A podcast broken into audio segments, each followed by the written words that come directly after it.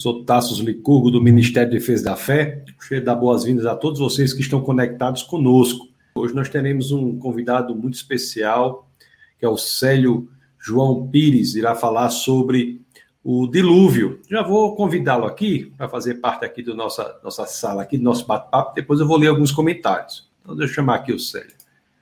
Ô, peraí, meu amigo, tudo bom? Deixa eu só tirar você aqui. Pronto. Tudo bom, Célio? Como é que você está? Tudo bem, graças a Deus. É um prazer estar aqui com vocês, com o pessoal que está hum. assistindo o webcast também.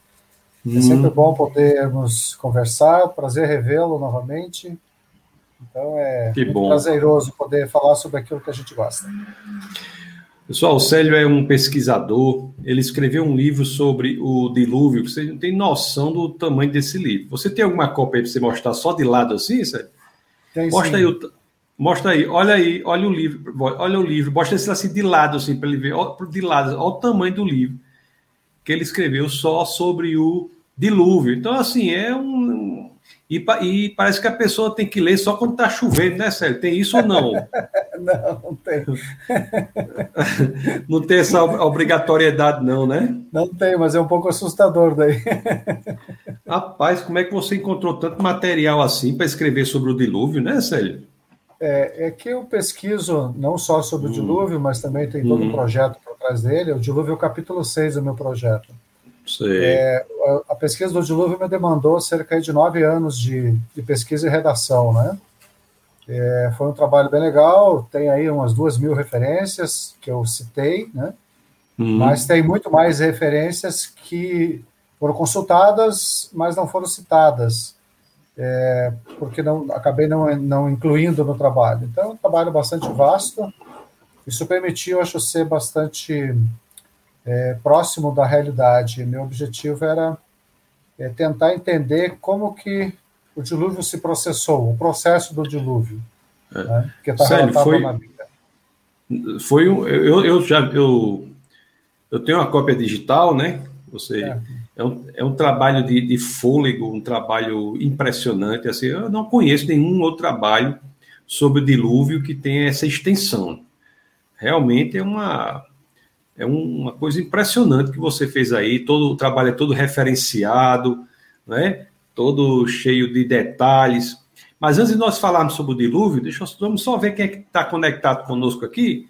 Okay. Já tem o pessoal, muita gente comentando aqui. Nós temos aqui, ó, o Luiz diz assim, ó, Luiz de Diadema, ele diz corintiano de Diadema, Luiz corintiano de Diadema. Não sei se é o, será que é o time isso aí, hein? Ou é, ou você quer, ele, ou se ele gosta daquelas cartas aos coríntios do apóstolo Paulo, um dos dois aí, né? Ele é de Diadema, dá boa noite a todos, boa noite, Luiz. Boa noite, nós Luiz. temos também, nós temos também, sei lá, que o pastor Alexandre Campelo, lá de Defesa da Fé em Natal, ele está nos acompanhando, da graça e paz, que coisa Amém. boa. É uma pessoa de alto nível, viu, Sérgio? Olha quem está aqui, o Serrano, rapaz, Serrano, Carlos Serrano. O, você está vendo Matheus Serrano aí, que é a conta do neto dele. Mas ele é, é Carlos Serrano, esse aqui, sabe? Carlos Serrano é um. Você precisa conhecê-lo. A pessoa é maratonista, jogador de basquete. Nossa, é que tudo. inveja. Rapaz, você precisa vê-lo. Não tem no mundo que, que ele, ele, se recusa a errar um arremesso, viu, Célio, no basquete. Ó, o pastor Alexandre faz, faz um pedido aqui, ó. Vamos curtir, comentar e compartilhar, assim conseguiremos alcançar mais pessoas. Muito bem, vamos lá, pessoal. Coloque a, o seu like aí no vídeo, compartilhe. Hoje o assunto é extremamente interessante, né? Eu, depois de Noé, eu acho que Célia é a pessoa que mais sabe sobre, sobre o dilúvio aí. Olha aqui o Alexandre. o Alexandre também diz: vamos que vamos. Ó, temos aqui o Ricardo, está aqui também. Ó, boa noite, paz. Ricardo uma bênção também. Ó, olha, minha esposa está acompanhando também. Ó. Boa noite, graça e paz aí, ó. Pastora Camila, desculpa. Boa, boa noite. Ela é a, a, a pessoa aqui que está acompanhando e qualquer coisa que eu falar errado, se, se ela, se ela é, falar alguma coisa aqui, você fique tranquilo, viu? É coisa de casal assim, viu? Se ela fizer algum comentário brigando comigo, você não se incomoda, não, viu, Célio? Não, temos aqui a, temos a Elizabeth Andrade aqui, da Boa Noite Todos, está falando de Parnamirim. Parnamirim. Ó, oh, temos outro pastor aqui, Marcos Andrade, também do Defesa da Fé. Da Boa Noite, a paz de Cristo. Noite, Pronto, aí o nosso pastor Marcos Andrade aqui, responsável pelos casais. É cada confusão de casal que ele, que ele, que ele aconselha, que eu não sei como é que esse homem consegue, viu, Célio? Aí é, Amém. É. Temos aqui o padre Hugo, padre Hugo Galvão, né? Ele é o ele é o capelão do escotismo nacional, é o capelão do escotismo nacional. É, é, então o padre está aqui, está nos acompanhando, uma grande figura, uma pessoa maravilhosa, do coração maravilhoso. Então vamos ouvir mais da sabedoria do pastor Tasso e do Célio Pires. Vamos lá, padre Hugo, qualquer coisa, viu? Aí, aí ele diz assim o um negócio, Tassos, lê em uma tarde esse livro. Tassos, lê... Não, pai, isso aí, isso aí olha, isso aí, para ler esse livro aí, bote tempo, porque o livro é, é, embora muito prazerosa a leitura e muito referenciada, mas é realmente um, um livro de... Quantas páginas tem numa cópia física? É, 860. Daí, mas tem 100, daí... 140 é bibliografia. Então, pronto. Então, pronto. Eu, é mais fácil a gente começar lendo pela bibliografia, né? Temos aí, ó, a nossa equipe diz aqui, ó, não esqueça de curtir, comentar e compartilhar. Essa equipe do Defesa da Fé, ela é altamente eficaz, viu? eficiente. Essa equipe do Defesa da Fé nos deixa cheios de orgulho, viu, ah, bem. Que bom. Ó, ó, o João Francelino também está aqui, dando boa noite. João, que é uma bênção também. Temos aqui, ó, Lilage, Santa Catarina. Oh, essa, é, essa é minha filha. Ah, seja é muito bem-vinda, Karine. Ramos Pires, ah, tá aí o Pires aí, né? A filha. Uhum. Tem quantos filhos, Célio, você? Tem dois, tem a Karine e tem o Guilherme.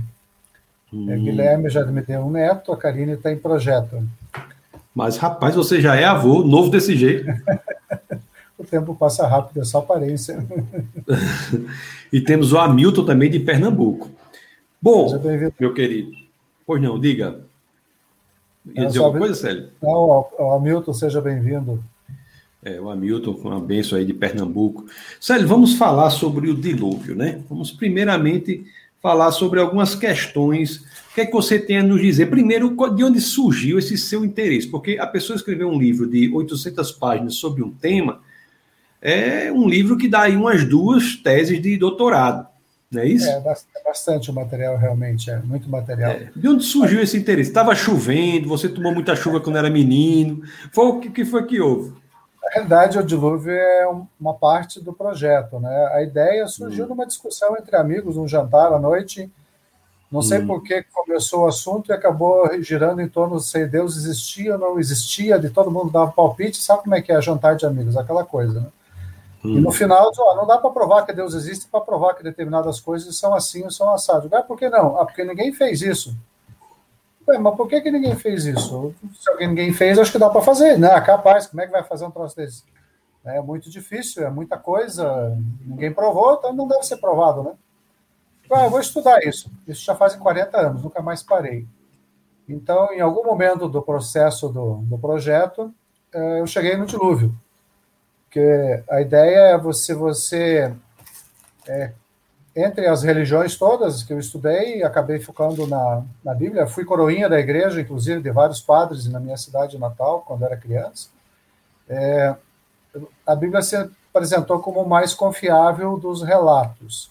E dentro do relato teria o dilúvio. Então, a minha ideia é assim: a Bíblia é confiável? Arqueologicamente, historicamente, cientificamente?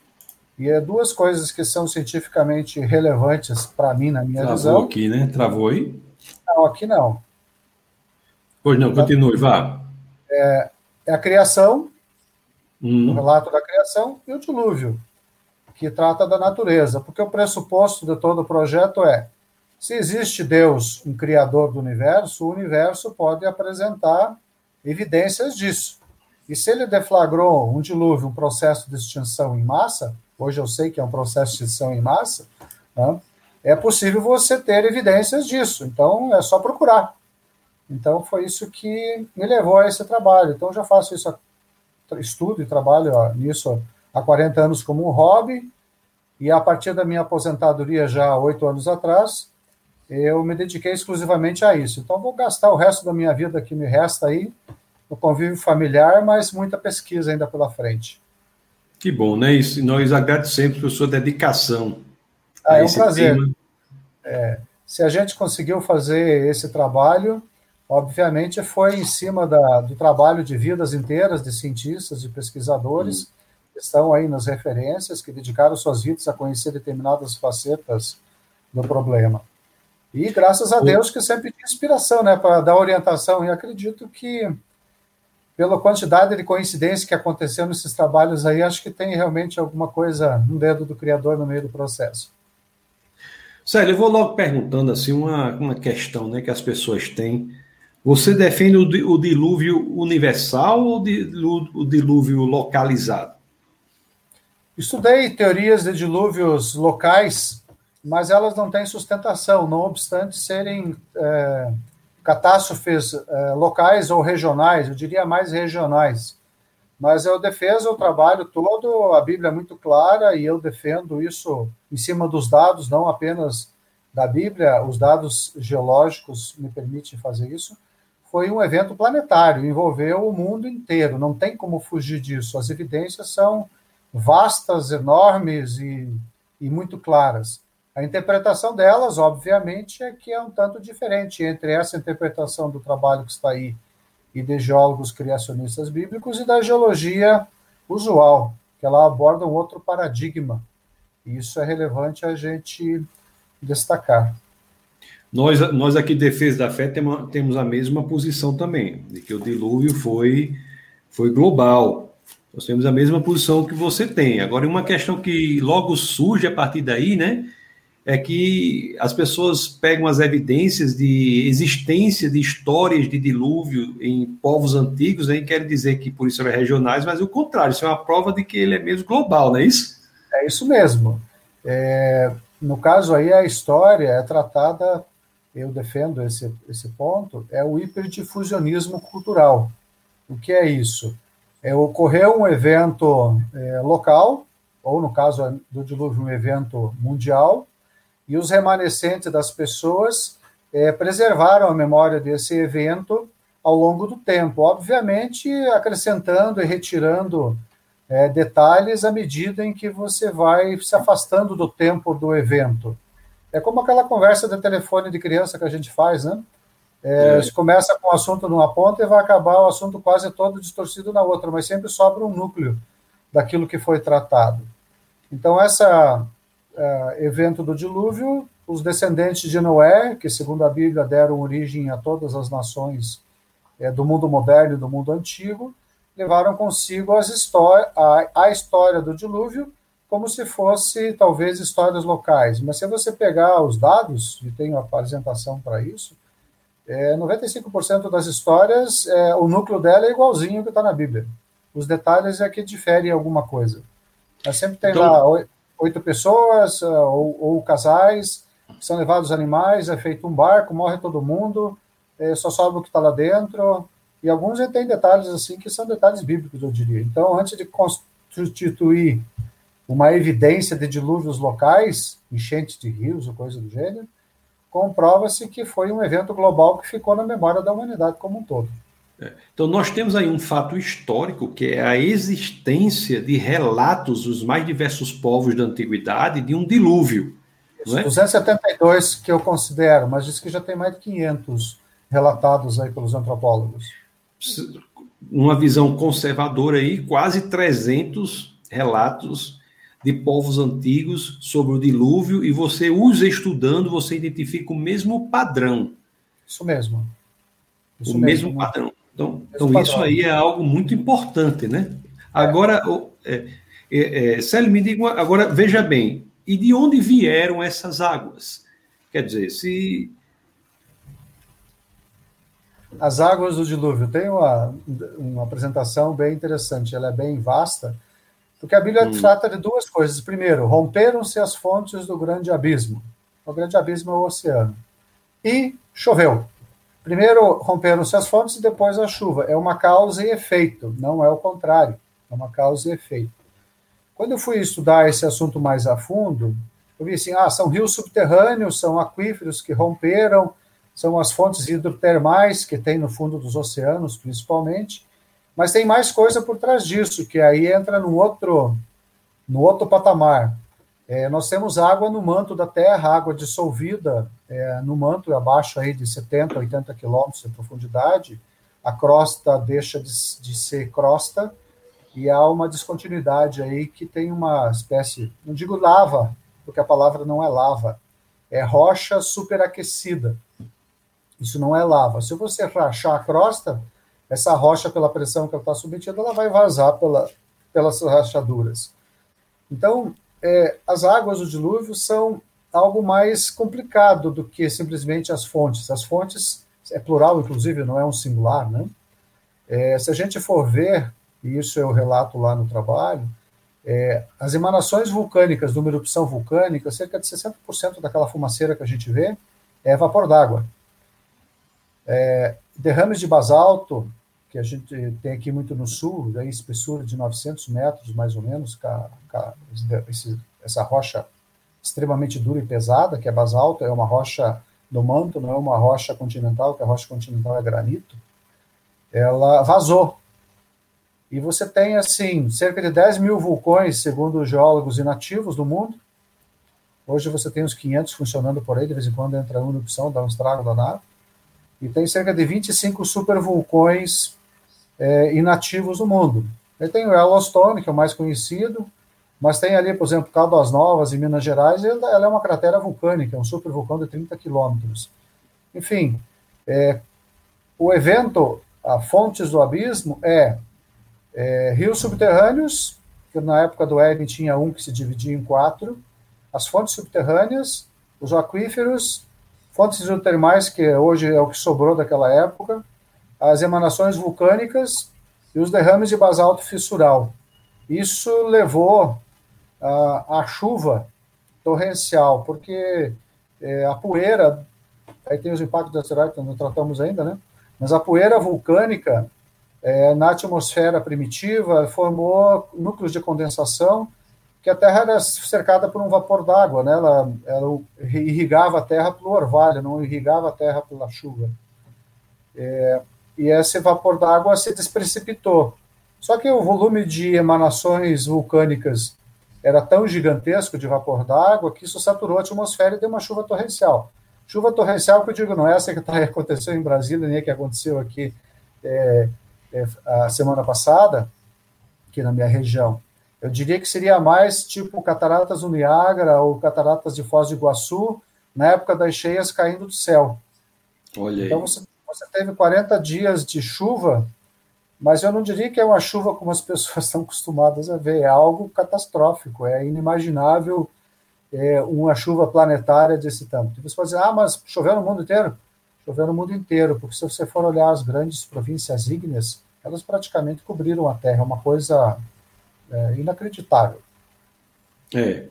No, nós temos muitos lugares aí, né, em que há fósseis de animais marinhos no, no pleno sertão. Eu mesmo trabalhei aí, acho que quase três anos ali na, na Chapada Nacional do Araripe.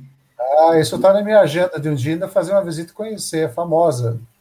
Pois é, trabalhei quase três anos ali naquela região, e é Alto Sertão, do Nordeste, e lá e tem um grande problema ali, que é o tráfico de, de fósseis, né? Fósseis é. marinhos mesmo. Então, assim, é impressionante esse, essas evidências que temos, né, de que o sertão um dia foi mar, né? É, ou foi mar ou foi lavado pelo mar. Eu diria é. que foi mais lavado pelo mar. É, e o interessante dos fósseis é que não é destacado, mas, por exemplo, fósseis de dinossauros já foram encontrados com fósseis de tubarões, com peixes marinhos da mesma camada sedimentar. Ou seja, foi uma inundação oceânica que afogou todo mundo, né? E deixou alguns Isso. que preservou-se para a gente, né? É. Eu, e outra coisa, né, Sérgio? Só para registrar aqui, a fossilização só se dá em eventos catastróficos, né? Catastróficos e com água. E com então, água. Água é. enlameada. Então, assim, o processo de, de, fossilização tem que ter esse componente água, lama, é, uma profundidade razoável, pressão para você poder retirar o fóssil do contato com o ar e com as bactérias que fazem a putrefação, para que seja, ele possa ser preservado. Então, são condições especiais para acontecer esse processo de fossilização. É. Você, você acha que houve uma influência ali dos meteoritos na abertura dessas crateras para que esta água saísse? Sim. Esse é o, eu considero, e não só eu, tem alguns é, geólogos criacionistas bíblicos que já incluíram há, há muito tempo é, o impacto de asteroides como eventos que de, iniciaram o dilúvio. O professor Naor, doutor Naor Neves, considera isso, tem muitos outros cientistas que eu cito no, no, no trabalho também. É, o que, que aconteceu? Uma chuva de asteroides, que não foi um asteroide como é, dito é, na destruição lá dos dinossauros do Chicxulub, que deu uma destruição global. Não foi só um. É, pelo que eu vi, pelo que eu estudei, foram cerca de pelo menos 900 impactos. Ali, na semana que antecedeu ao início de dilúvio, que Noé entrou na arca, e nos 40 dias de chuva que se sucederam. É, esses impactos é uma coisa inimaginável. Quem assistiu o filme Impacto Profundo, o Armagedon, algum desses filmes de asteroides, dá para ter uma ideia do que seja a destruição causada. É, só que o impacto em si não mexe é, na estrutura da Terra a ponto de deflagrar isso. O que, que acontece? Impactos oceânicos criam tsunamis gigantescas que invadem o continente. O continente original, que a Bíblia diz que era só um, é, era plano. Não tinha montanhas como nós temos hoje na Terra. E essas tsunamis invadiram o continente. Um outro aspecto importante é que, quando impacta um objeto desse tamanho, ele vaporiza grande parte da crosta, 100, 200 quilômetros de diâmetro ou mais, dependendo do, do, tamanho do objeto, e ele é, faz aí 10, 15 quilômetros de profundidade. Essa rocha é vaporizada pela explosão. Tá? É, então, unindo é, tsunamis que invadem o continente e retirada de matéria rochosa da crosta em forma de, de vaporização, que ele gaseifica pela tremenda temperatura e pela explosão, e você leva a um desequilíbrio é, gravitacional no planeta. Como a Terra gira aí a 1.500 km por, por hora, 460 metros por segundo, mais ou menos, se você promover um desequilíbrio gravitacional, você vai acabar mexendo no eixo de rotação do planeta. Se o eixo de rotação inclinar alguns graus, você vai ter uma tragédia. Por que isso? Porque a água oceânica vai continuar seguindo é, a sua trajetória por inércia e vai invadir o continente.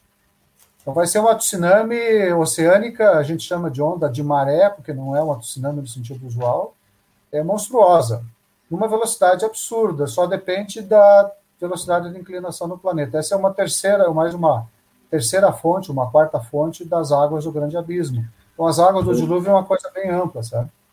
Sully, a relação disso aí com a glaciação e a é. formação do, dos oceanos, formação do Atlântico, você faz essa correlação? Faço, faço também. Então, assim, quando a Terra inclina, ela levou um, é, uma energia inercial muito grande, isso tem que ser aliviado, e ela é mais bojuda no Equador, 40 quilômetros em relação ao polo. Então, qualquer inclinação nisso vai ter que fazer um rearranjo de forças. Isso levou à ruptura de crosta. Acabou criando aquilo que os geólogos chamam de placas tectônicas, que é. são as zonas só, de terremoto. Só explicando, né? Explicando, ela é um pouco achatada, né? Isso, exatamente, então, em, razão da, em razão da rotação. Isso. Né? Ela é um pouco achatada. Se você tem uma inclinação no eixo, esse achatamento tende a se rearranjar Isso pelo mesmo. movimento. E esse rearranjo do, da, do achatamento em razão da mudança do eixo fez com que a crosta toda, vamos usar esse termo popular, se quebrasse. É o que ele está chamando o rearranjo das placas tectônicas. Isso. Então, daí é. que houve os terremotos. Isso. Ah, na realidade, quando houve essa inclinação é, em função dos impactos e do, do desequilíbrio gravitacional, você quebrou a crosta, que até então era uma crosta estável, sem rachaduras. Você não tinha vulcões, você não tinha terremotos, né? você não tinha as placas tectônicas como a gente tem hoje. É como o planeta Vênus. O planeta Vênus, ao que tudo indica, os cientistas planetários estudaram, ele não tem placas tectônicas, ele é uma crosta única. Então, tecnicamente, ele seria um planeta estável. E para a Terra ser estável ou muito bom, muito boa, como disse Deus, e foi muito bom, terminou o dia, né? ela não poderia ter vulcões, porque vulcões levariam instabilidade do planeta, faria precipitar o, cinturão de vapor d'água que mantinha o clima é, estável e uniforme e um efeito estufa agradável.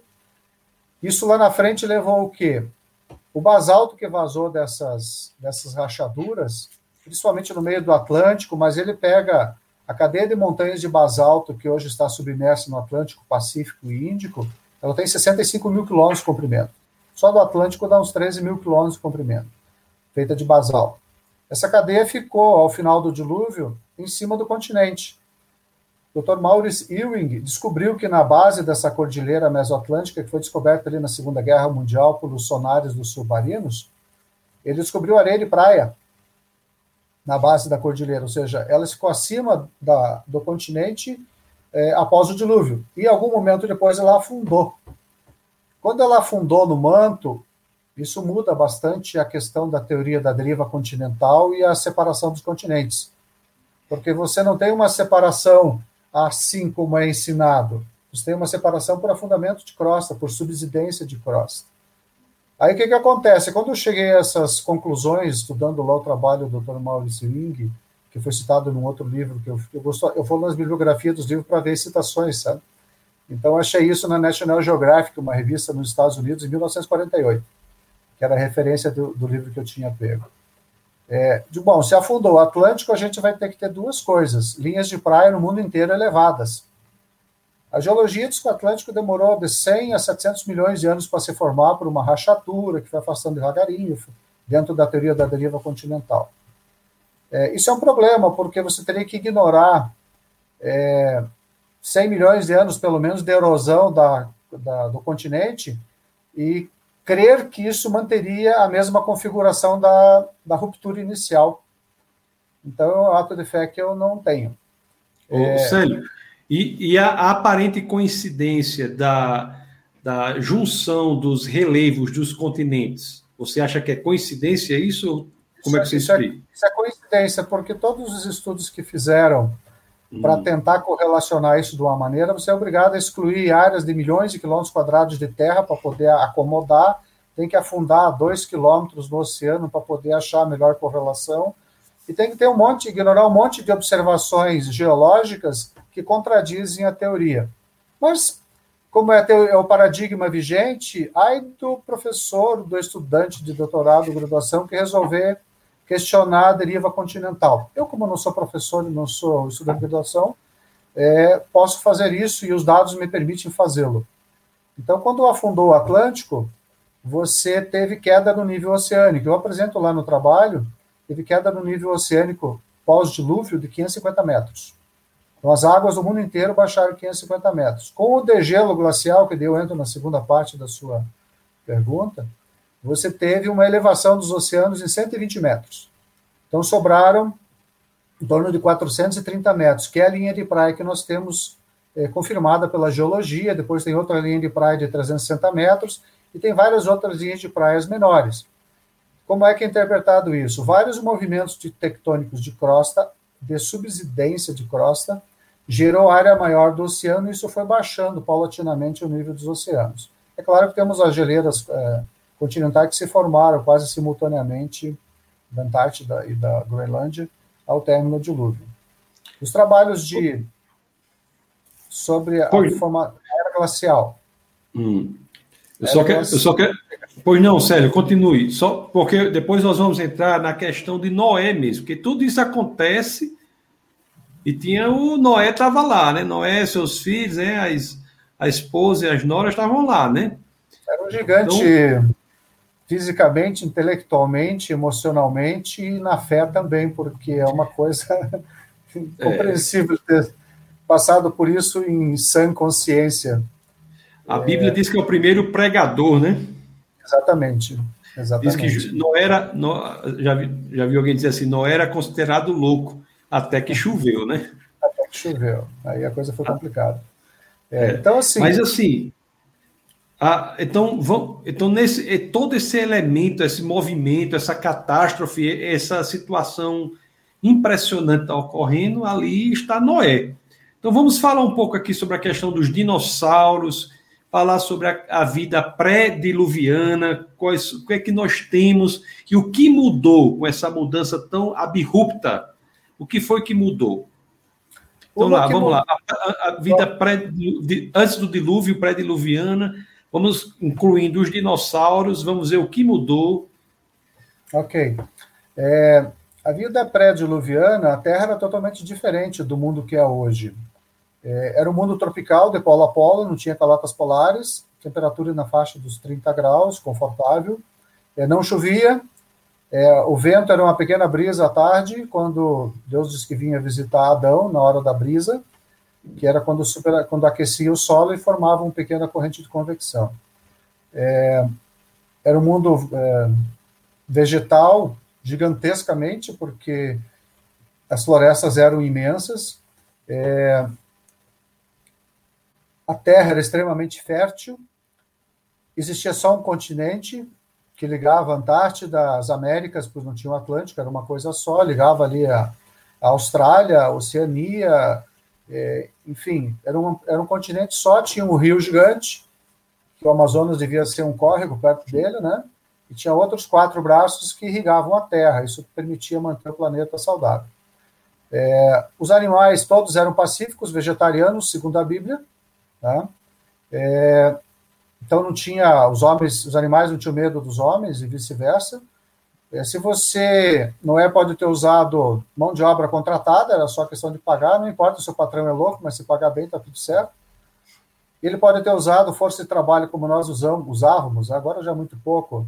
É, força dos cavalos, força dos bois para arar a terra, para puxar. Ele pode ter usado a megafauna que existia à época, porque eram dóceis, eram mansos, para fazer o trabalho pesado de construir a arca, de trazer as árvores, de fazer os troncos, enfim.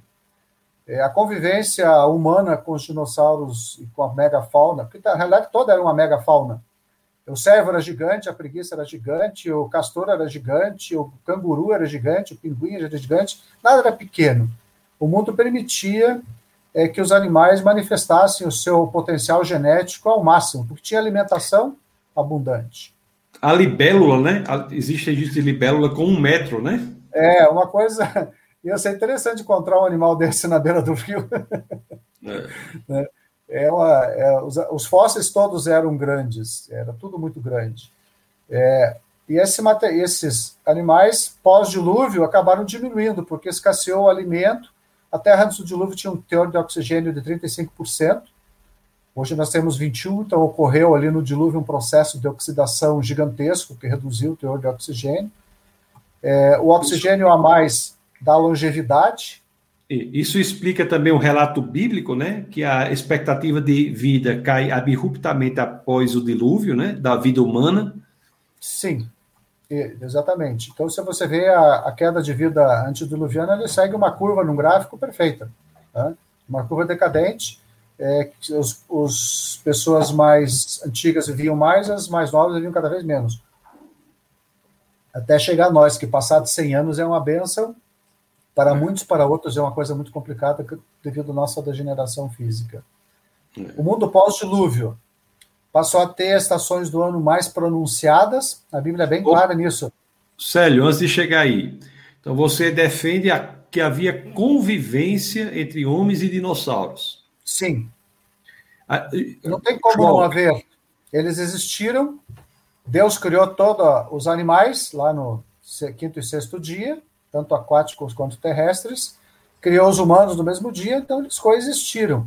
Quem diz que nós não convivemos com eles é a teoria da evolução, que é o paradigma vigente na biologia e acabou entrando em outras, em outras áreas, na geologia, na paleontologia. Eles ignoram o dilúvio nesse aspecto, né? Inclusive, viu, Célio, eu tive lá numa, no museu da um museu numa cidadezinha chamada Glen Rose, que é perto de, do, de Dallas, no Texas, que é de um, não sei se você conhece, é de uma pessoa muito legal que é o Carl Barr. Ele tem, conhece, né? Por, por, por livros, né? Pois é, tive lá com ele, a gente almoçou, eu e minha família, uma pessoa muito boa, e ele mostrou lá no museu que ele tem, que se chama é, Museu da Criação, né? Creation Museum ele mostrou fósseis que têm primeiro pisadas humanas e depois pisadas de dinossauro. É, eu tenho, inclusive eu cito algumas no livro, estou fazendo uma revisão com um artigo sobre isso. Hum. Né? é, que uns dizem que isso é fraude, outros dizem que não é que a, que a pegada não é humana é de dinossauro que foi corroída. Então eu vou, fa vou fazer uma revisão nesse aspecto. Mas eu, para mim, eles conviveram junto, independente dessas pegadas ou não, tá? porque não tem como não terem convivido. É... Jó, capítulo 40, verso 15, né, que fala do Bemoth, né? Que é, Bemoth, Leviatã. É, é, você acha ali, é, na descrição nós vimos que é um dinossauro, né? É, a descrição é de um dinossauro, dois, aliás, né? Dois dinossauros. Inclusive, é. um deles, Deus disse que é a maravilha da criação. Ele sentia, se é que Deus sente orgulho, ele sentia é, orgulhoso pelaquela criação, feliz com aquela criação, que era a maior delas. E o interessante é a gente diz, não, ele tá, isso é uma figura, é uma figura de linguagem, não tem nada a ver. Só que ele descreveu o boi, descreveu outros animais que era da convivência de Jó, e descreveu esses animais que provavelmente viviam é, pós-dilúvio e que Jó conhecia. Um era um animal semiaquático e outro era um animal é, terrestre, né? Então, isso aí é antes do dilúvio. Aí tem um dilúvio tal, aí vamos ver agora que você ia falando da vida pós-diluviana, o que foi que houve, por que, que os dinossauros nós, nós não os encontramos mais da forma que eram, pelo menos. Certo. É, tem muita gente que acha que eles não foram trazidos na arca. Eles foram trazidos na arca. As evidências antropológicas, eu cito ali umas 15 no, no, no livro, elas demonstram isso. Só que, obviamente, a, nem a história, e nem a paleontologia, nem a biologia vai incluí-los como um fato histórico, porque isso desaprovaria toda a teoria biológica. Mas você tem é, é, desenhos é, rupestres de dinossauros e humanos. Você tem é, estátuas de dinossauros, de, de animais terrestres. É, você tem é, pinturas, tem o, o, mosaico de Palestrina, por exemplo, tem animais que, se você for observar, são animais antediluvianos, ou são animais da megafauna que existiu na época dos dinossauros. Vamos mudar a, a forma de dizer. Então, as pessoas viram esses animais. Tem um dragão chinês do século XV que ele é um celófise. A pergunta é: ah, os caras desenharam por acaso animais da imaginação deles que se parecem com os dinossauros?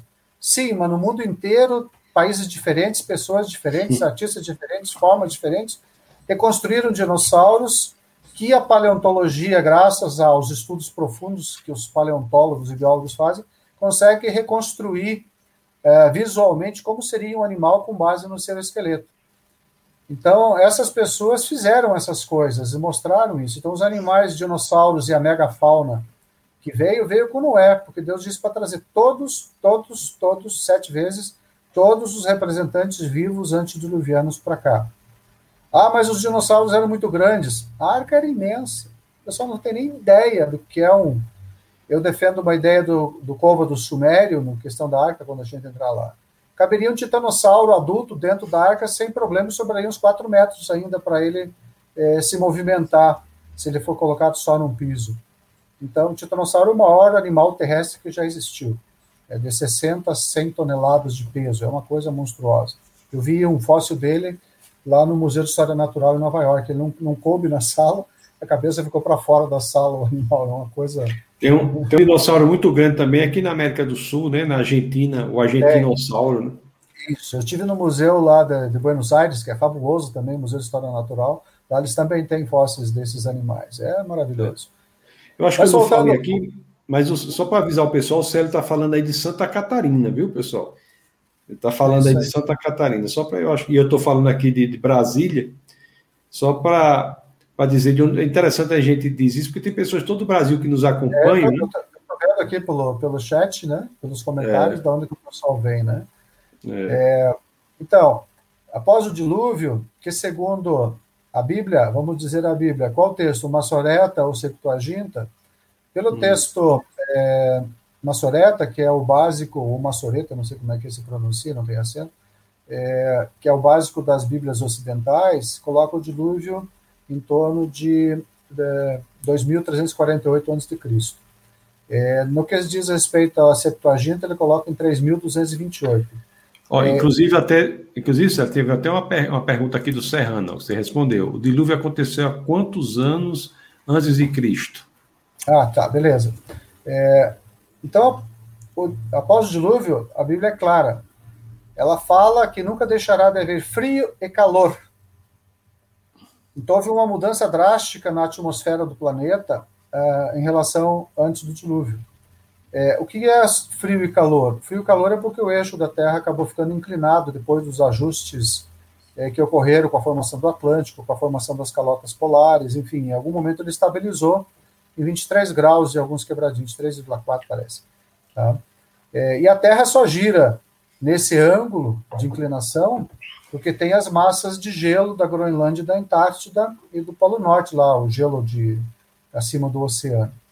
Se eventualmente essas massas de gelo desaparecessem, ou dos gelo, das geleiras de montanha também desaparecessem, e redistribuísse essas águas para os oceanos, haveria um reajuste no eixo de rotação do planeta. É um eixo, é um ajuste na rotação por mudança gravitacional. Você redistribui as massas. Você tira um enorme peso da Antártida, tira um enorme peso de 7 metros de água de cima da Groenlândia, a Terra vai oscilar maluquinha que nem um peão. E aí, Deus o livre, vai ser uma tragédia. Espero que isso não aconteça, mas tem no Apocalipse algumas coisas que dão os indícios disso. Então, o que acontece? É, Pós-dilúvio, o mundo mudou radicalmente. Os animais foram trazidos, os dinossauros ou a megafauna foi trazida. Não a megafauna e nem a fauna que a gente conhece hoje, porque a gente sabe que os, há uma diversificação de baixo nível que gera novas variedades de espécies. Por exemplo, os cachorros. Né? Eu tenho dois piquenês, que são é umas raças mais antigas de pequenez. Mas o cachorro original era uma outra coisa, deu origem aos lobos, deu origem aos cães domésticos, que são 400 e tantas raças. Hoje em dia é uma diversificação, deu origem às raposas, deu origem aos chacais, é, provavelmente deu origem às hienas, então geneticamente eles devem ser tudo, tudo parente. Se você conseguisse cruzá-los, você teria o cachorro original, que não seria um cachorro, seria uma outra, seria mais para a parte de gênero, ou família dentro da atual classificação da biologia. Então, esses animais que foram trazidos pós-dilúvio deram diversidade a todos os animais que nós temos hoje no planeta. Alguns variaram mais para se adaptar, por exemplo, o urso, aquilo que era um urso original, virou um urso polar, se adaptou ao urso polar, houve uma mudança no seu pelo, na sua forma de alimentação. É, ao passo que o urso marrom e o urso cinzento continuaram iguais, com outro tipo de, de habitat. Então Deus programou isso nos genes dos animais, lá no código genético, para que eles pudessem se adaptar a mecanismos sensores genéticos de alterações de ambiente eh, e alimentação. E isso leva a alterações ligando e desligando genes dentro do nosso DNA, do DNA a micro, animal. A microevolução, né? Existe, existe evolução dentro, esse nome macro e micro, mas existe uma mudança evolutiva aí sem ganho de complexidade, né? É, na realidade é uma perda de complexidade. Você desliga genes, né? ou Isso. você tem mutações que danificam os genes mesmo, né? É, por exemplo, o peixe que vive em caverna. Tem peixe que vive em caverna que não tem mais os olhos, mas ele tem os genes para olho, mas ele não é mais útil. E ele continua sendo peixe. Então eu não uso o termo microevolução, nem macroevolução, porque os evolucionistas, defensores da teoria de Darwin, dizem que uma soma de microevoluções dá uma macroevolução. Eu uso o termo diversificação de baixo nível, que é justamente o ligar e desligar os genes através da epigenética aí, que adapta os seres vivos aos seus ambientes, ou habitats, ou alimentos. Né? E os dinossauros, Célio? Foi o que houve com os dinossauros? Pois olha, os dinossauros foram trazidos, as evidências antropológicas demonstram que sim, né? conviveram com os humanos. Esse Celófise, que, que até está no livro lá, uma, uma imagem dele, da, um dragão chinês, que eles desenharam de uma seda no século XV, eh, viveram até aí. Só que eles foram se extinguindo ao longo do tempo. Por quê? Por causas naturais, não, provavelmente não se adaptaram aos níveis de oxigênio posteriores, a falta de alimento, dependendo de onde eles estavam, as, as catástrofes regionais e locais, a caça humana, porque é, devemos lembrar que Deus autorizou o homem a caçar os animais, a comer a carne. É, eu sempre perguntei por que Deus autorizou isso, pois tinha vegetais pós-dilúvio. Noé deve ter tido um suprimento ainda muito grande de alimentos na arca após o dilúvio, até crescer as frutíferas ou plantar lavouras. Hoje você sabe, fazer uma horta, plantar um rabanete 30 dias, uma alface dá 60, o milho dá 120. Então não teria dificuldade em, viver mais um tempo sem precisar comer. Mas nós temos uma deficiência grave no nosso organismo, talvez não tivesse antes do dilúvio, que é a produção de B12. E B12, se você tiver falta de B12, os vegetarianos e veganos tomam suplementos ou ingerem outros alimentos em quantidade maior para suprir essa necessidade, a gente acho que estaria extinto. Então Deus autorizou comer carne para poder a gente ter, porque isso tem basicamente na carne vermelha. Né? Nas carnes em si tem o B12, porque ele é produzido por uma bactéria no intestino dos animais que se alimentam e ele acaba absorvendo isso, nós absorvemos um terceiro, um terceiro nível. Então, então os dinossauros, os dinossauros eles não se adaptaram, né? Inclusive animais muito grandes com corações pequenos, né? Relativamente, é. relativamente pequenos, não se é. adaptaram a nova nova percentagem aí de oxigênio no ar. É, isso é possível sim. E a gente viu que falta de alimento diminui o tamanho dos animais. Então você teve caça, teve é, mudança climática, teve não adaptação a essas mudanças, né? E teve a caça humana que acabou provavelmente contribuindo para isso. Como acontece hoje? Quase todo dia uma espécie se vai, né? Ou queimada nos habitats que a gente incendeia as florestas, ou queimar, ou é, morta por poluição ou por agrotóxicos. Agora tem uma briga grande que as abelhas estão sendo extintas pelos agrotóxicos. Então, assim, não é novidade a extinção de espécies pós-dilúvio. Né? Então, estamos falando de animais terrestres. Animais aquáticos aí já é outra história, né? Que eles também foram extintos em grande quantidade. Acho que foi a maior parte foi extinta, por causa que a tragédia no oceano foi monstruosa. Né? Mas nada impede que tenha alguns animais grandes por aí ainda, né? Exato. Serrano pergunta: nem todos os, os eh, dinossauros foram terrestres, não é isso? Não. Na realidade, o dinossauro é uma classe bem específica dentro da megafauna antediluviana, né? É, aí você tem, por exemplo, pterodátilo, o pessoal coloca tudo no mesmo pacote, dinossauros, não, não são, eles são é, répteis voadores. Né? É, tem os, os, os, animais marinhos, os ictiossauros, eles não são dinossauros, são, são répteis marinhos. Então, é, dinossauros é os quadrúpedes que circulam na Terra são aqueles bípedes velozes lá, né? Que são dois, dois tipos, os quadrúpedes bípedes, né? O Célio, em relação, em relação à questão do, do da arca com o Monte Ararat, né? É, é, ocorreu realmente, e ele, ele era mesmo, ele ficava mesmo na Turquia, como pergunta aqui o Severino. Olha, tudo indica que a arca realmente posou no Monte Ararat e no Grande Ararat, porque a Bíblia cita na região de, no, dos Montes Urartu, né, que é uma região lá da Turquia. Hum. É, a tradição diz que ela pousou no Monte Ararat e no Grande Ararat.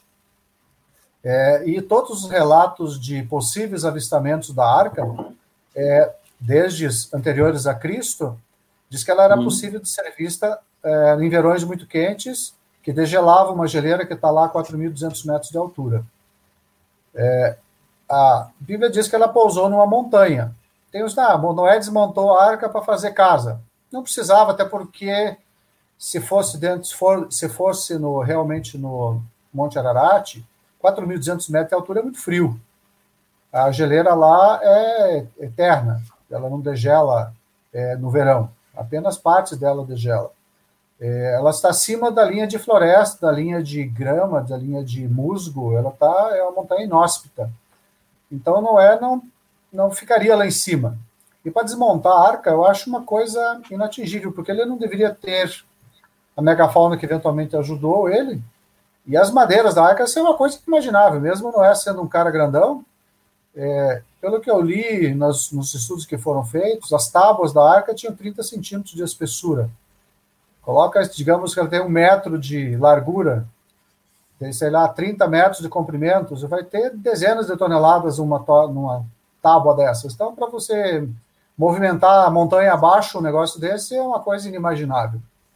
Então, para mim, é, confiando nos relatos é, históricos de diferentes pessoas, nações e civilizações que estiveram por lá, e nas descobertas de Fernando Navarra, que foi industrial francês, Fernando, Fernando de Navarre, ele filmou, fotografou, tirando vigas de madeira é, praticamente fossilizadas é, de dentro do gelo, da geleira lá da montanha.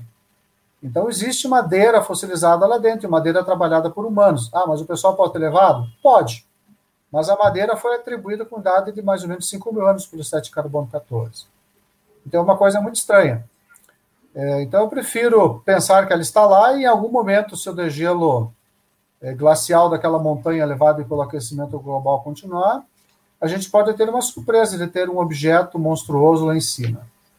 Em relação ao tamanho da arca, é, o pessoal normalmente usa o côvado é, hebraico ou considera que foi o côvado egípcio, 52 centímetros, que é a medida do, do cotovelo na ponta do dedo, né?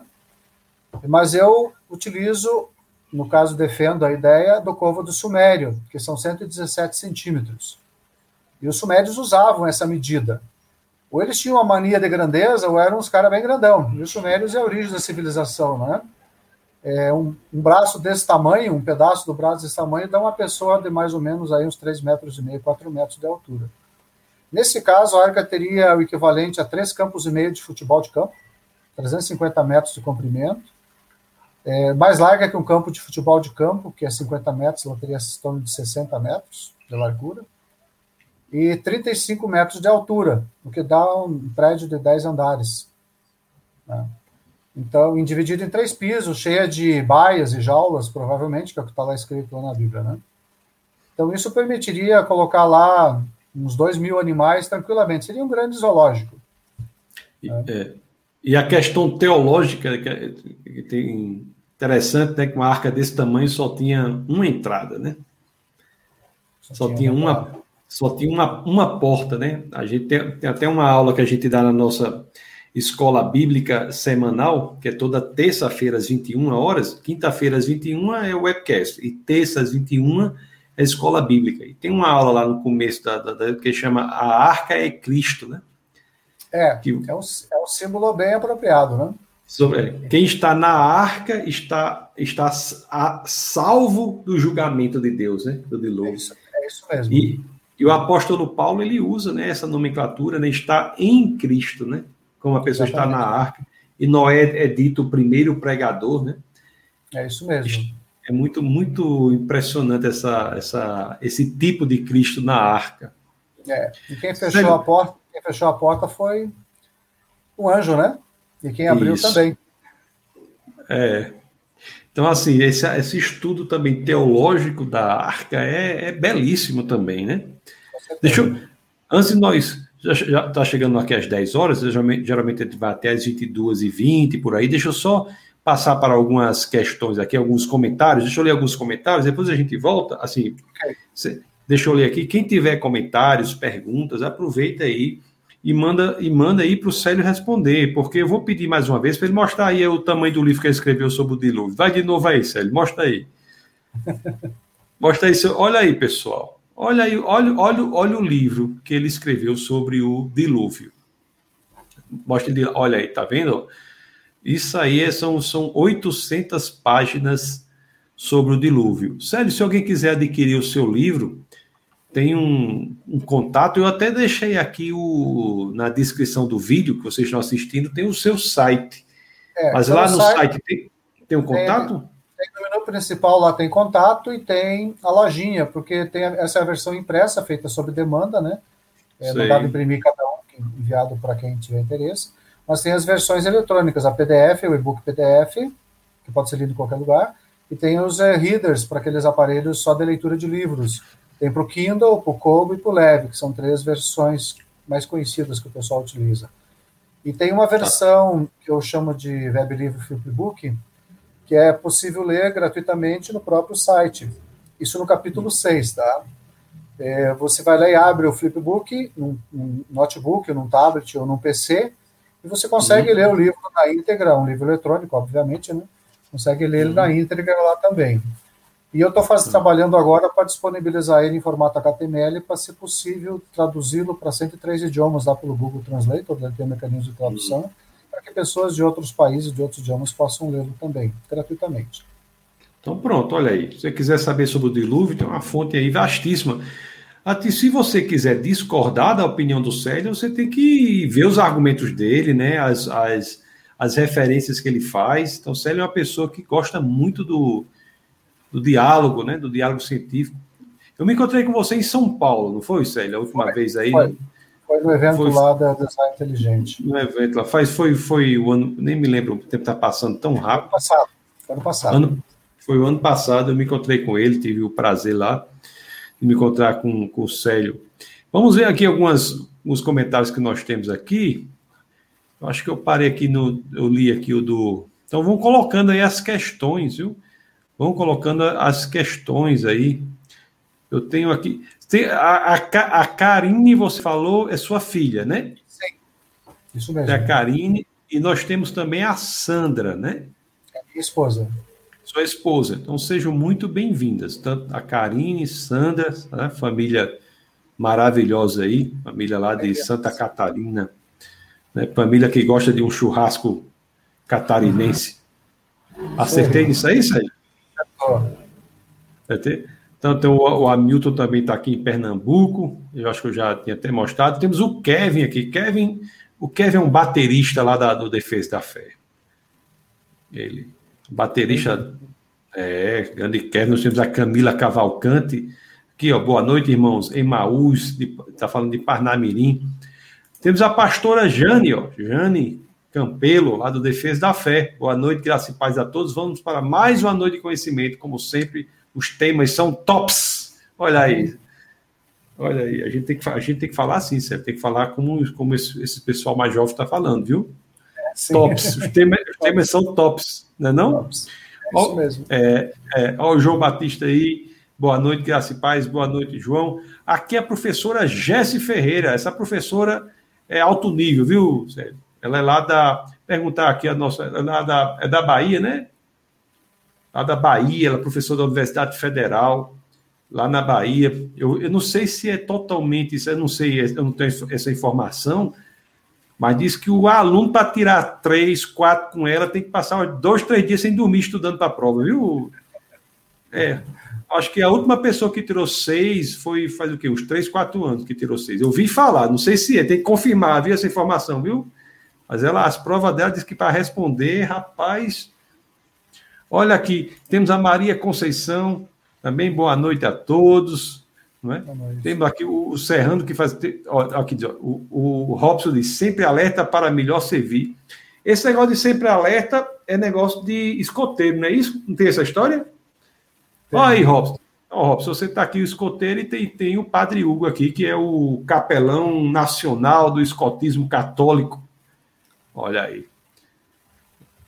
Maria Conceição do Rio de Janeiro, quem bênção de estudo, falando lá do Rio de Janeiro, seja muito bem-vinda. Ok, nessa equipe de defesa da fé diz assim, ó, se você tem alguma pergunta, deixe aqui nos comentários. Pois deixem aí, viu? Nós tivemos perguntas aqui do Serrano, do Severino, nós já respondemos. Né? Ele pergunta, perguntou, inclusive, se há vestígio da arca no Monte Ararat. Eu acho que você abordou isso, não foi? Sim. Ela deve, é. na minha visão, ela deve estar lá. É. Vai ser interessante a descoberta dela. Vai ser isso, aí vai ser uma prova. É, não sei como é que o pessoal, o pessoal vai tentar justificar é, um é. objeto mais de 300 metros de comprimento, sei lá, uns 30, 40 mil toneladas, ancorado a 4.200 metros de altura, provavelmente com dejetos de animais ainda dentro, talvez restos de comida, instalações. Vai ser um negócio interessante. Ó, o Jonathan faz assim, ó, diz assim, ó, podemos afirmar que na arca Deus coloca animais de grande porte como o, acho que é tiranossauro, né? Porém em idade juvenis. É o titanossauro, é. aquele que você tem inicialmente, é o maior animal terrestre que existiu. Hum. Nós temos no oceano a baleia azul e na Terra o titanossauro, ou argentinossauro, que é a classe dos é. titanossauros. Ele diz assim, ó, será que, que Noé não colocou é, um casal de animais jovens? Ah, é, biblicamente é possível, né, Sérgio? Não tem essa dizendo que é adulto, ela né? Não, ela não entra nesse, nesse mérito. Eu presumo, e aí é, a, a, inferência é válida, que logo após hum. o dilúvio eles deveriam se reproduzir para povoar o planeta com razoável rapidez. Então não podiam ser juvenis, porque os juvenis não teriam talvez idade fértil. A gente não sabe qual é a idade fértil não só dos dinossauros, dos animais em si, tem as ovelhas em seis, oito meses, então pode se reproduzir, mas as vacas já é um pouco diferente. Né? É. Então, os dinossauros, eu não sei qual é o tempo. Eu acredito, não por questão de espaço, que os dinossauros, que seriam os maiores, mas também tem os elefantes, ou no caso, os elefantes não existiam, existiam os mastodontes, mas que também não necessariamente eram eles, eram algo parecido, que enfim, o gênero que trouxe a origem a essas, a essas variedades, eles devem ter sido trazidos como adultos jovens em idade fértil. Ou seja, eles podiam sair e começar a se reproduzir imediatamente, de forma a repovoar o mundo e minorar o efeito de eventual extinção por catástrofes locais, porque a Terra era um mundo totalmente instável logo após o dilúvio. Então, Tem os animais são... Sim. Tem os animais são enxeridos demais, né, Sérgio? Bem novinho, já quer se reproduzir. Enxerimento, isso aí, né? Enxerimento biológico, né? A categoria que fala, né? É um enxerimento biológico muito grande, né? É. né? Eu, eu, eu, imagino que os animais, assim, porque não era um problema para não alimentar esses animais. É, eles comiam bastante, com certeza. Um elefante adulto come uns 200 quilos de pasto por dia. Você trouxe sete casais, teria que ter umas duas toneladas de alimento para alimentar os elefantes diariamente.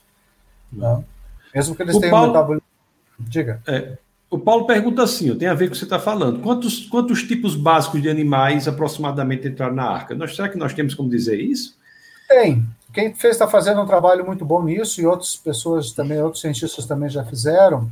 Seriam uhum. entre 900, 700 a 900 tipos básicos, daria aí na faixa de 2 mil animais, no máximo, considerando aquela classe de animais puros, impuros, que entravam um casal dos, por exemplo, dos leões, né?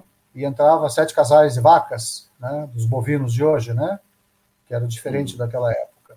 É, é. Então, isso daria isso, mais ou menos me... 2 mil animais. A, a, o Arca Encounter, que fez aquele parque temático lá em, no Kentucky, é do é, Ken Ham. Eu tive com ele também, viu?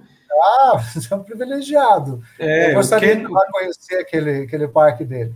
É, fica em ele... Kentucky, o, o, museu dele. O museu dele fica em Kentucky, é um museu impressionante. Você precisa de uns três dias para visitar tudo. Exatamente. Então, ele, ele com os cientistas dele, é, fizeram um trabalho para verificar, porque eles querem colocar dentro da arca, dentro das jaulas e dos espaços lá, é, o tipo de o tipo básico de, de cada um dos animais que eles eventualmente hum. sabem que esteve presente na arca. Então, eles calcularam em torno de 938 tipos básicos. Olha aí. Aí o Maria Conceição diz assim: ó, boa noite, pastor. Qual site? Gostaria muito de ler o livro Rio de Janeiro. Maria, olha, você está fazendo uma pergunta que é muito, que é muito tranquilo responder. Aí na descrição do vídeo, nessa letrinha embaixo aí do vídeo, no YouTube, tem assim, ó, contato do entrevistado, uma coisa assim, tem o site dele. Então você clica lá no site dele e lá tem o, a possibilidade, você falou, né, Sérgio, de ler o livro. Ler o livro gratuitamente, ou se quiser comprar, tem a lojinha que mostra isso, é feito pagamento seguro, sem problema nenhum. Então pronto, se quiser comprar a versão digital, você compra e o, e a equipe aí do Célio envia para você, senão você pode ler gratuitamente também. E ele já deixou claro que esse livro sobre dilúvio, você pode ficar tranquilo, você pode ler chovendo ou não, não tem nenhum, nenhuma obrigação, não. Tranquilo, é. né? É isso mesmo. Olha o, que, olha o que o Severino diz aqui, ó. A primeira referência de côvado é em Gênesis com Noé. É, legal. Olha, o, o desculpe, vai dizer, Célio, alguma coisa? O côvado era uma medida que os povos antigos utilizavam, né? É. é. o povo do egípcio, que é da época lá de Moisés, que muitos defensores dizem que ele utilizava o povo do egípcio, porque ele cresceu no Egito né, e, e, foi educado em toda a ciência egípcia, porque ele ia ser o, é, o próximo faraó, provavelmente, na época, né? Isso. Mas eu creio que era os, os povo do Sumério, que os Sumérios são os mais antigos é, povos que deram origem, e o povo deles era 1,17m. Era um povo bem maior. Então, na realidade, o Covid é uma medida do mundo antigo, muito utilizada, citada na Bíblia, mas não é exclusividade bíblica, ela faz parte da história daquela região toda. É. O padre Hugo, ele diz assim, ó, aquele rapaz que falou do Sempre Alerta, ele diz assim, o Robson deve ter visto meu compartilhamento, compartilhamento no Face. né? Ele, padre Hugo aqui deve ter muitos seguidores aí, é, escoteiros, né? Escoteiros e o Sempre Alerta lá. O, o Serrano diz assim: Tasso, esse Severino Bezerra é meu cunhado. Ah, já estou gostando mais de você, Severino. É, um título desse, um título desse é cunhado de Serrano, né? É, e é alto nível mesmo, viu, Célio? É, aqui da Serra, como nós aqui, nós somos serranos aqui. É, olha aí, viu, Serrano? Você está falando com o Serrano que mora na Serra mesmo aí.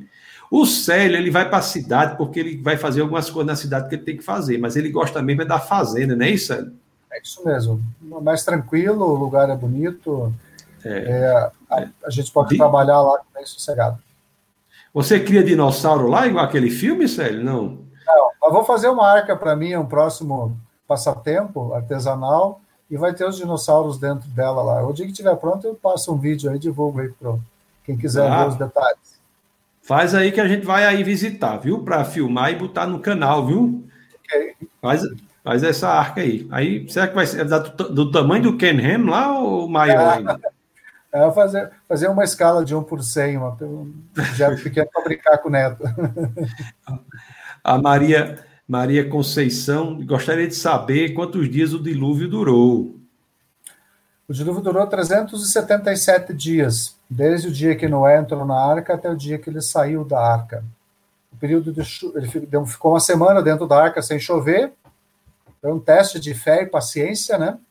Muito bem. E o, e o pessoal do lado de fora dele provavelmente devia estar vibrando com o fracasso da, da empreitada. Aí teve 40 dias de chuva, 150 dias após a chuva as águas continuaram a subir, mais 150 dias para as águas baixarem, e depois mais um tempo até secar e até Noé poder sair da arca com a sua família e, a, e o grande zoológico que ele trouxe junto com a gente, para nós. Né? Imaginando aí a pregação né, dele, né? entre na arca, né, o julgamento virá, né? Por 120 anos. Por 120 anos. E no final entrou ele mais sete. É, na tragédia. Já pensou? Já pensou, Célio, como são as coisas, né, rapaz? É, tem um Tomara conflito que maior rodando, né? Então isso é, é um conflito pelo domínio das mentes e do mundo aí né? andando. Deus e mais alguém, né? Que quer levar ao fracasso o plano de Deus, né? Deus e o inimigo das nossas almas. E o Deus tem um inimigo nas nossas almas que quer que a gente, né? É uma. É, aí diz assim, ó, o Padre Hugo diz assim: só a família de Noé sobreviveu mesmo. Ele, a mulher os três filhos e as noras, três noras. Exatamente. Então, As seis, seis mais o casal Noé e a esposa, oito, oito, oito. pessoas. É, o interessante é que nas, nos caracteres ideográficos chineses, a palavra barco é uma palavra, o ideograma barco, né? É uma palavra composta por oito bocas é, é, forma a palavra barco. Olha é. só. É, então, eles preservaram nos ideogramas antigos deles, eu diria que preservaram o Gênesis em si, tem a história de Adão e Eva, tem a história de Caim, tem a história da queda, da, da queda da serpente, né? tudo nos caracteres chineses, é bem interessante. Tem alguns livros sobre isso e assisti algumas palestras sobre isso com historiadores chineses aqui no Brasil. Porque esses então, caracteres eles não são fonéticos, né? São não, ideogramas, ideogramas. Isso. E Noé, é, e Sem, Can e Jafé, que são os três na nossa pronúncia, né? Hum. É, os três filhos de Noé, a gente descende deles. Tem uma evidência genética que mostra que realmente a humanidade atual tem três mães, pela análise de mitocondrial, né, das, das mulheres. É. A humanidade toda depende, descende de três mães. E o interessante é que tem um historiador que fez um trabalho sobre a descendência dos reis dinamarqueses, lá que tem aquela história do Odin e tal, e eles conseguem chegar até, até Jafé, nos, da origem deles, pelos registros históricos. Então, realmente, eu, só sobraram aqueles três, os três filhos e o casal, e o velho casal, né? Eu até, eu até é, fiz um webcast aqui com a doutora Rogéria, Rogéria Ventura, Ventura, Ventura que ela é, que ela é ela trabalha em, em, na parte forense, né, na parte criminal, ela é perita, é doutora nessa área, e a gente e, e foi sobre o DNA mitocondrial, né? Isso mesmo. E, e, e, ela explicou, ela deixou dizendo assim, né, que a, as evidências mostram que descendemos de uma só mãe, mas de fato existem três padrões dessa só mãe, que como fossem três famílias, né? Isso mesmo é, é interessante demais. Então, quem quiser, procura aí na playlist do Defesa da Fé.tv, que é o nosso canal de vídeos aí, ó, Defesa da Fé.tv. Você procura aí o, na, na playlist lá do webcast, que o Sérgio já vai, já, o bate-papo com o Sérgio já está lá, inclusive. é, essa, essa, esse nosso webcast com a doutora Rogéria Ventura. E teve também um webcast aqui que tratamos de um tema semelhante, só que o foco foi, foi mais nos dinossauros, que foi com o paleontólogo, o especialista em paleontologia, Everton. Conheço Everton. Everton. Pessoa boa. Ele usa umas gravatas bonitas, né, rapaz? Umas gravatas borboleta, né? É, é, gosta, eu, eu usei gravata, não, borboleta a vida toda pelo meu trabalho profissional, né? E ele é. usa gravata borboleta. É, é bem, bem legal. É bem diferente, bem legal. A gravata dele é bem interessante. É a marca dele, né? É, a marca, a marca dele. É bem. Ele é o Jô Soares mago, né? Porque ele é bem maguinho. O Jô Soares usava a gravata igual a dele, mas eu fazer oposição. oposição. É. é isso aí. Eu vou. Tenho mais aqui algumas colocações. Nós já estamos nos encaminhando para os minutos finais aí, não é? Ó, nós temos, ó, temos aqui o Biratã do Rio Grande do Sul, Porto Alegre, Rio Grande do Sul. Aí, ó. Seu amigo, aí, ó. O Sul, né? Rio Grande, Rio Grande do Sul. Tem um rapaz lá da uma família lá da igreja do Defesa da Fé que é de Dom Pedrito. Mais Dom sul Ped... ainda. Mais sul. Você conhece Dom, Pe... Dom Pedrito? Eu não conheço a cidade, mas sei, sei do nome dela, mais, mais no sul ainda, né? É, é, Dom Pedrito, no Rio Grande do, do Sul. Uma turma boa do Rio Grande do Sul. O Rio Grande do Sul tem só gente, pessoas boas. Meu querido, nós temos aqui uma, o Serrano, a, a, Conceição disse que quer ler o livro. Aí Serrano fez uma coisa aqui. Serrano, rapaz, você tem que se comportar melhor nessas lives. Porque é o que foi que ele disse aqui? Ele disse assim: Conceição, começa a ler agora para terminar em 2023. É, na Você realidade, pode... a leitura contínua do trabalho dá 25 horas, tá? Um leitor é, rápido. Então pronto, você toma um café da manhã reforçado, né?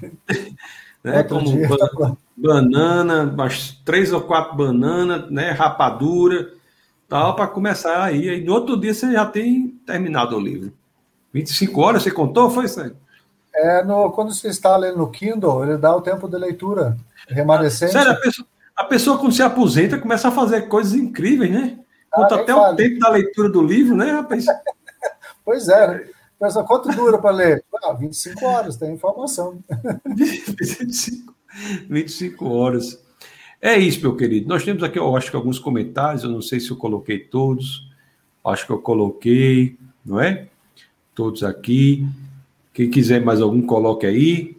Amigo, eu gostaria, né? Tenho aqui, tem um de o, o a Silvia também, ó. A Silvia está aqui. Não, é, a conta é de Silva, mas é Leonardo. Sou de Osório, no Rio Grande do Sul. Então, o pessoal do Sul aqui também acompanha. Aqui no webcast tem gente de todo lugar. Às vezes tem pessoas de fora do país também, Célio. Tem pessoas de Portugal, tem de Estados Unidos. A tecnologia permite essa interação incrível, né? Coisa que seria inimaginável fazer pessoalmente, né? Permite, permite essa, essa interação, né? E também é bom também porque, como eu viajo muito, também eu posso, de qualquer lugar em que eu estiver, nós podemos é, fazer isso, né? Às vezes precisa só de uma conexão boa na internet. É. Às vezes, então essa é uma coisa muito boa. Amigo, algo mais que você gostaria de dizer? Porque, assim, é o que eu, nós conseguimos aqui fazer um, um resumo, né, muito sintético mesmo, do, do seu estudo profundo sobre essa questão. Conforme eu lhe disse, você é a pessoa que mais se dedicou ao estudo do dilúvio, né, escreveu aí um documento aí de 800, 800 páginas. O, o, o, Célio, você conhece o ovelheiro gaúcho, o cachorro, não? Conheço. Eu tenho um aqui, ó. Vem cá, Caputino. O nome dele é Caputino. Deixa eu ver se ele aparece aqui. Vem cá, aparece aqui. Olha ele aqui, ó. Tá vendo ele aí? Coisa linda. Ó, olha ele aqui. Tá vendo, ó? Nossa, lindo. Ele é o maior cão de colo do mundo, sério. ó, ó, ó, Uns 30 quilos. É, é, é, ele tem quase, eu acho que tem 40. Ele é o maior cão de colo do mundo. Ó, tá vendo? Ó, pronto, o nome dele é Caputino. Vai, Caputino, para lá agora, vá. A gente, tem lá, a gente tem lá na fazenda é, hum. os, os, pastores, né? É, hum. Border Collie, que também é preto, muito bonito, só que não são tão grandes, né? É. São, são, bem legais. O, o Border Collie é, está na formação do ovelheiro gaúcho, né? E por são, são cães muito inteligentes. São. O, capu, o Caputino é inteligentíssimo. Eu, às vezes, até bato um papo com ele sobre apologética também, viu? é, ela é inteligentíssima. Eles, eles ouvem. Eles ouvem e concordam, né? Concordam. E o Biratã diz aqui também, ó, que já, já leu o livro, é muito bom, recomenda. Para nós terminarmos mesmo aqui, Célio, eu vou pedir para você mostrar mais uma vez um livro. Desculpa aí, é a terceira vez que eu lhe peço isso, mas que às vezes vem entrando pessoas. É, mostra aí, por favor, o livro mais uma vez, até porque a Silvia pergunta: o livro está disponível onde? Está disponível Esse livro site, né? é escrito pelo Célio, pelo Célio, você está vendo que é um livro grande. O livro está disponível no site que está aqui na descrição do vídeo, tá? Então você entra lá. E sério, se você quiser deixar um e-mail ou qualquer coisa, você me manda que eu coloco na descrição também. É, no, no, próprio site lá tem o e-mail para contato, né? Eu vou. Uh, então pronto. Olho diariamente quem, é, quem deixa o seu e-mail para receber newsletters, que quando eu faço é, postagens no Facebook e quando atualizo a bibliografia do site, eu envio para as pessoas que mandaram o e-mail, né? É. Eles podem estudar vídeos ou artigos ou reportagens que tratam do assunto, não só sobre o dilúvio. Porque, na realidade, o site ele está dividido em 23 partes, 23 capítulos, e cada um deles tem centenas de vídeos centenas de artigos, reportagens, livros, sugestões de leitura sobre aquele assunto específico. Então, é possível reconstruir o, o trabalho, por exemplo, do dilúvio, é, utilizando a bibliografia que está lá e a bibliografia do próprio livro.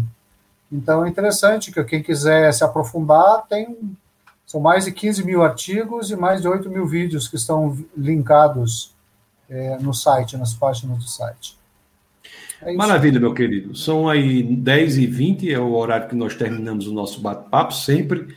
Então, gostaria, assim, de lhe agradecer muito, Célio, por sua presença, por sua disponibilidade agradecer muito pelo que você tem feito, né, em defesa da, da, da razoabilidade para a fé, fé cristã, né? Você é uma figura muito importante para a apologética brasileira. Muito obrigado pelo seu esforço, ter feito esse livro aí, esse livro, conforme eu disse.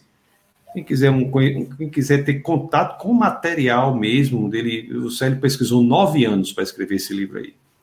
É tudo quem graças quiser... a Deus e tudo para a glória de Deus e para ajudar as pessoas a compreenderem melhor e se firmarem mais na sua fé, eh, se precisarem eh, de evidências externas à Bíblia, né?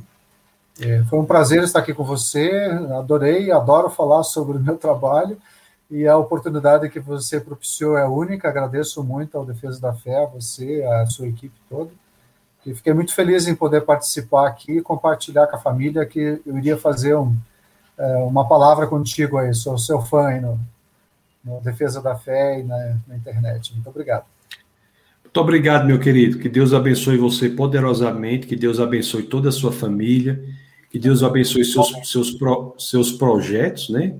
Tanto ministeriais, quanto pessoais, quanto profissionais. Né? Você se aposentou da sua importante função anterior, mas agora você começa uma mais importante ainda, né? que é a divulgação de. Vida nisso. É muito bom. É, que, então, e assim, vamos orar ao Senhor que você assim, passe muito tempo aqui com a gente aí, né? Antes de, antes de ir para antes, antes de ir para a glória, porque sabe por quê, Sérgio? Porque eu fico pensando assim, quando a gente estiver lá no céu, eu, aí não vai sentido fazer mais apologética, a gente vai fazer o quê, Sérgio? Porque lá no céu vai chegar, e Deus existe e Deus está lá, né? Como é que vai ser esse negócio? É, mas é, eu imagino que, como não, não existe só nosso mundo, o universo é vastíssimo e a criação de Deus, as outras 99 ovelhas estão lá seguras, a uhum. gente vai fazer, acho que, apologética nesses outros lugares. Então, vamos ter muito lugar para visitar e conhecer, com certeza, né?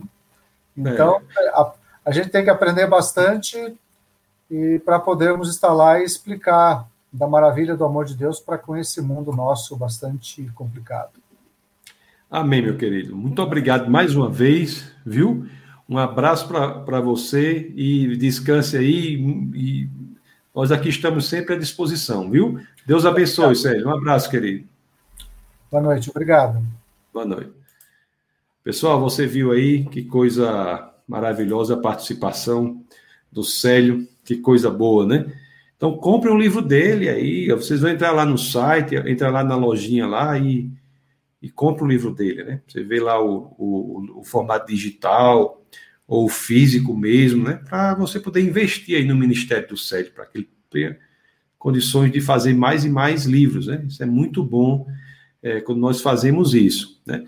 O Hamilton está aqui, dá parabéns pela explicação, realmente a explicação do Célio foi muito boa, não é? E tem uma pergunta aqui que o Célio já foi, mas boa noite, posso falar sobre os cemitérios de fósseis de dinossauros, como ele se formou e as águas tendem a espalhar os animais ao invés de juntar eles.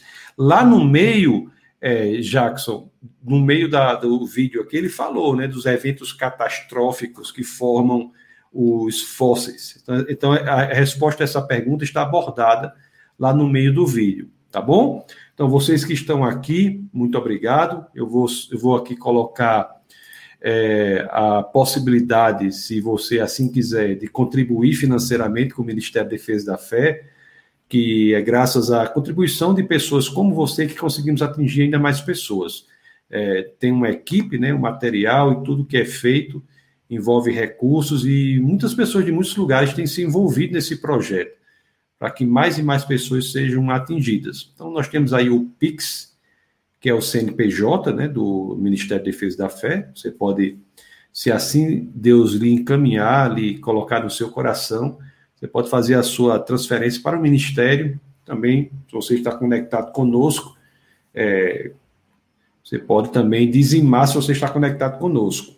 Aqui, olha, quintas-feiras, às 21 horas, nós temos o nosso webcast. É proibido não pensar, em que as questões de, da fé cristã em relação com as ciências, filosofias e artes são abordadas. Nós temos também toda terça-feira a escola bíblica. Então, escola bíblica, terça-feira às 21 horas. Essa terça-feira passada a aula foi, foi uma aula assim bem difícil de lecionar mesmo, é um tema bem duro das escrituras sobre o inferno. Mas a próxima aula será sobre os milagres, né?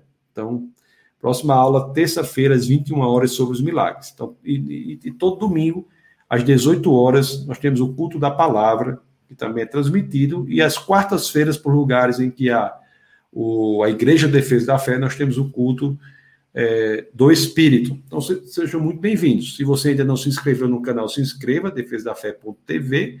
Se não se inscreveu no Instagram, é, siga o Instagram Defesa da Fé, que é arroba Defesa da Fé. Então, que Deus abençoe a todos poderosamente e que nunca se esqueçam. Aqui, é, no Defesa da Fé, é proibido não pensar. Um abração e até a próxima. Essa foi uma produção do Ministério Internacional Defesa da Fé, um ministério comprometido em amar as pessoas, abraçar a verdade e glorificar a Deus. Para saber mais sobre o que fazemos, acesse defesadafé.org.